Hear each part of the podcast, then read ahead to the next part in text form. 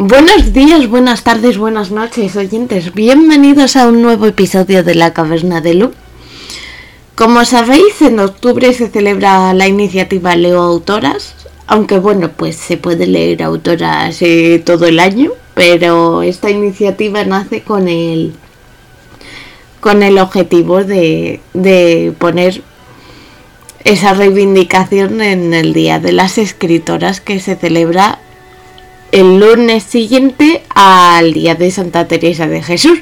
Es por esto por lo que la Caverna de Luz siempre ha estado muy, muy, muy, muy unida al tema de literatura y sobre todo al tema de literatura de mujeres, porque partiendo de que soy una mujer que escribe, pues considero que es un día bonito para poder recomendar a otras mujeres que escriben. Entonces, pues hoy os traigo las 30 recomendaciones para el mes de octubre para que pues vayáis leyendo durante todo el año, que para eso es importante también.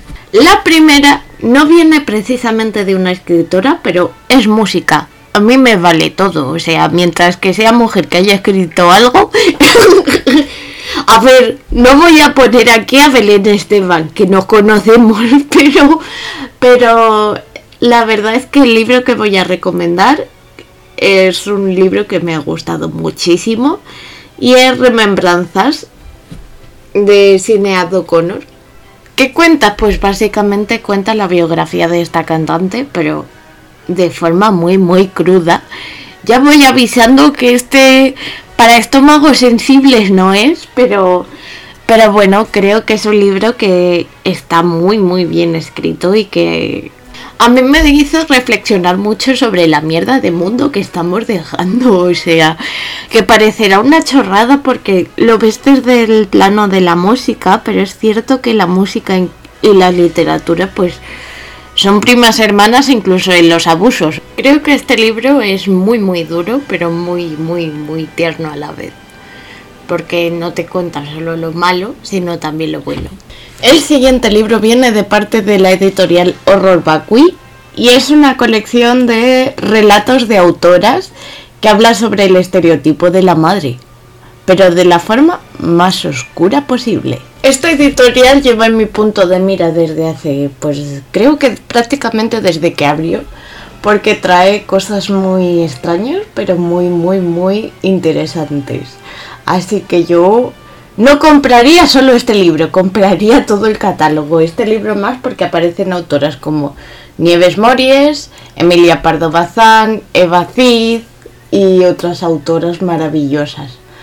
En fin, Compradlo, por favor. Además es finito, tamaño bolsillo y se puede transportar. ¿Qué más queréis? O sea, yo os estoy poniendo las cosas en bandeja. El siguiente libro viene también de Menades Editorial, otra editorial pequeñita. Eh, ya sabéis que aquí las editoriales grandes, cuanto menos cabida, mejor. Mujeres hambrientas de Lourdes Pinel es un recopilatorio de historias, cada una más variopinta que la anterior y merece muchísimo la pena leerlo. No te va a dejar con hambre. Es más, yo siempre lo comparo con una cata de vinos y una tabla de quesos. O sea, que a quien no le guste el queso también es respetable y yo que sé, pues se puede poner cata de chocolates, por ejemplo. el caso es que cada relato es como una onza de chocolate que puedes degustar poquito a poco. El siguiente libro del que voy a hablar es Tras esa montaña está la orilla de Bacid.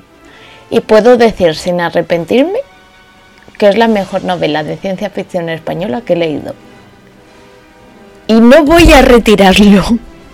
Y parecerá que le estoy haciendo la pelota, pero, pero no. Creo que últimamente, no solo en España, sino, sino en todos los países, estamos viendo historias que son prácticamente iguales.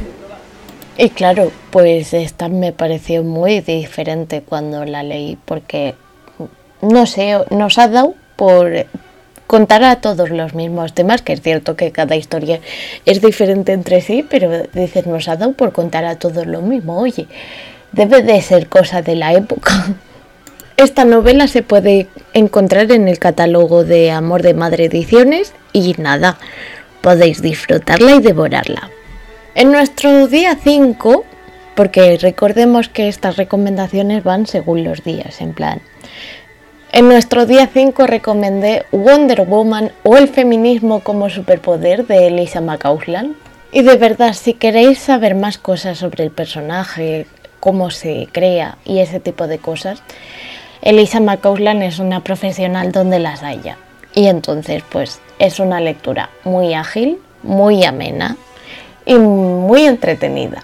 El día número 6 os recomiendo La parábola del sembrador de Octavia Butler.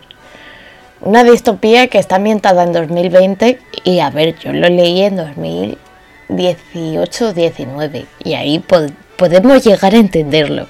Pero claro, Ahora viendo nuestro 2020 es como, pues bueno,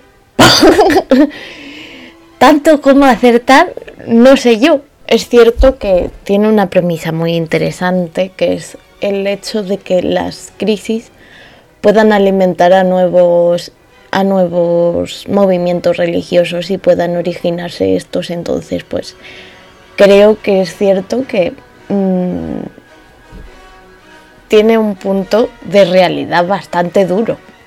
Cuentos de hadas de Ángela Carter es un libro en donde se reescriben los cuentos de hadas.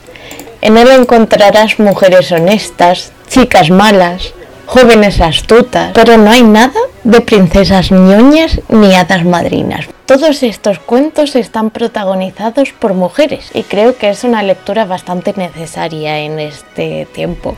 El siguiente libro que quiero recomendar se titula El mundo resplandeciente de Margaret Cavendish. Por primera vez en castellano, Ciruela ha traído esta obra, que es una obra maestra imprescindible de la literatura inglesa del siglo XVII y un clásico fundacional de la ciencia ficción. El mundo resplandeciente trata de aventuras muy, muy, muy trepidantes para la época y es la, primera obra firmada por una mujer en toda Europa. Me gusta porque desafía todos los roles de género, eh, las convenciones religiosas, las ideas políticas que había en la época también y creo que es una novela que le puede gustar a cualquiera. Vamos a cambiar de tercio con Canina de Rachel Jodier, porque os traigo una novela que, en la que la protagonista está desbordada, es decir, como nos sentimos todas alguna vez. La protagonista está desbordada. Pese a renunciar a su trabajo en una galería de arte, su tiempo parece escurrirse entre cuidar de su hijo de dos años y ocuparse de la casa. Su marido, claro, está demasiado liado viajando por trabajo. Todo lo que él puede ofrecerle son ronquidos y ese consuelo condescendiente que tanto detesta. El agotamiento es tal que muchos días cree perder la cabeza, como ahora, que siente estar transformándose. ¿En qué? No quiere pensarlo, pero una mata de pelo le crece en la nuca y en su boca los colmillos parecen estar afilándose. Y luego está el hambre, descontrolada, canina, que la domina cada noche. Por supuesto, su marido no la cree. Ella a veces tampoco puede creerlo. Su única esperanza es Wanda White, etnógrafa en la Universidad de, Sacramento, quien ha recorrido el mundo documentando casos de transformaciones imposibles, salvajes, semejantes a la suya. Tal vez con su ayuda pueda descubrir lo que le sucede, pero es real, tiene que serlo, ¿verdad? Esta novela, traída por Blackie Books, creo que es la crítica más mordaz que he leído sobre la maternidad. Porque es cierto que siempre pues, nos pintan la maternidad como algo eh, positivo, que no, no lo discuto. Pero, pero claro, no nos damos cuenta de que nuestras madres han tenido que hacer ciertos sacrificios, y ciertas cosas que a lo mejor no quedan tanto en la superficie. Pero es que con esta novela lo que me he podido reír con la protagonista algo maravilloso. O sea, creo que ha conseguido con ese toque de humor mm, irónico que me enganche. Y de verdad, eh, además creo que va a haber peli dentro de poco. Estén atentas, pero de verdad es una historia maravillosa y muy, muy, muy divertida. Pasamos a un libro que es un clásico en la caverna y además tuve el placer de entrevistar a la autora. Confesiones de una escritora en crisis es un ensayo que cuenta la experiencia de Jersey Owen en los momentos más difíciles de su vida literaria. Creo que es un ensayo que realmente ayuda. ¿Por qué? Eh, porque creo que me he sentido muy identificada con todo lo que contaba porque también tuve una experiencia bastante reguleras. Creo que no a su nivel, pero, pero es bastante reguleras en la pandemia de no poder escribir y de pensar que realmente no llegaba y que no valía para esto. Y además, pues Jersey lo cuenta de una manera tan sencilla, pero no en, el sentido de peyorativo de la palabra ni, ni pretendo despreciar la escritura así, pero te lo, te lo dice a la cara. Te da las hostias a la cara, pero también te dice que ella ha conseguido cosas y el hecho de que este ensayo venga de una autora autopublicada, creo que tiene mucho más mérito porque resulta que Jersey eh, ha llegado a firmar en la feria del libro. Y claro, últimamente me estoy cruzando con gente autopublicada que, bueno, que mm, cuyos libros tienen bastante calidad, que siempre no entiendo por qué se sitúa la autopublicación como pues eso no es ser escritora, como si las editoriales, vamos, fuesen Dios, ¿sabes? Pero de verdad, tanto si escribes como si no, creo que este libro, y no me han pagado para decirlo, que quede claro, eh, creo que este libro merece la pena. Porque no se habla de ese mundo tan injusto que tenemos en la literatura. No se habla del lado oscuro de escribir. O sea, si escribes en bata y despeinada está bien, no te preocupes. No pasa nada. Quiero decir que, joder, también hay que compartir las penurias. Y está bien decirlo, ¿sabes? Está bien decir, pues hoy no me apetece. Está bien darse un descanso. En conclusión, creo que es un libro que merece la pena. Mi siguiente recomendación es El año de las brujas de Alexis Henderson. En las tierras de Bethel, donde la palabra del, profeta es ley, la misma existencia de Immanuel Moore es una blasfemia. La unión de su madre con un extranjero de piel oscura provocó la desgracia de su antaño orgullosa familia. Para reparar su ofensa, Immanuel hace todo lo posible para ahorrar al padre seguir las sagradas escrituras y llevar una vida de sumisión, devoción y obediencia absoluta, como el resto de mujeres del asentamiento. Pero la casualidad llevará a Immanuel a entrar en el bosque prohibido que rodea Becel, donde el primer profeta dio caza y mató a cuatro poderosas brujas.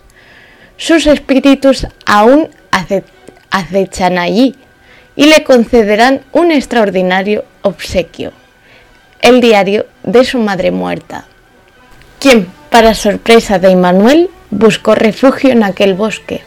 Fascinada por los secretos del diario, Immanuel lucha por comprender cómo pudo acabar su madre teniendo tratos con las brujas.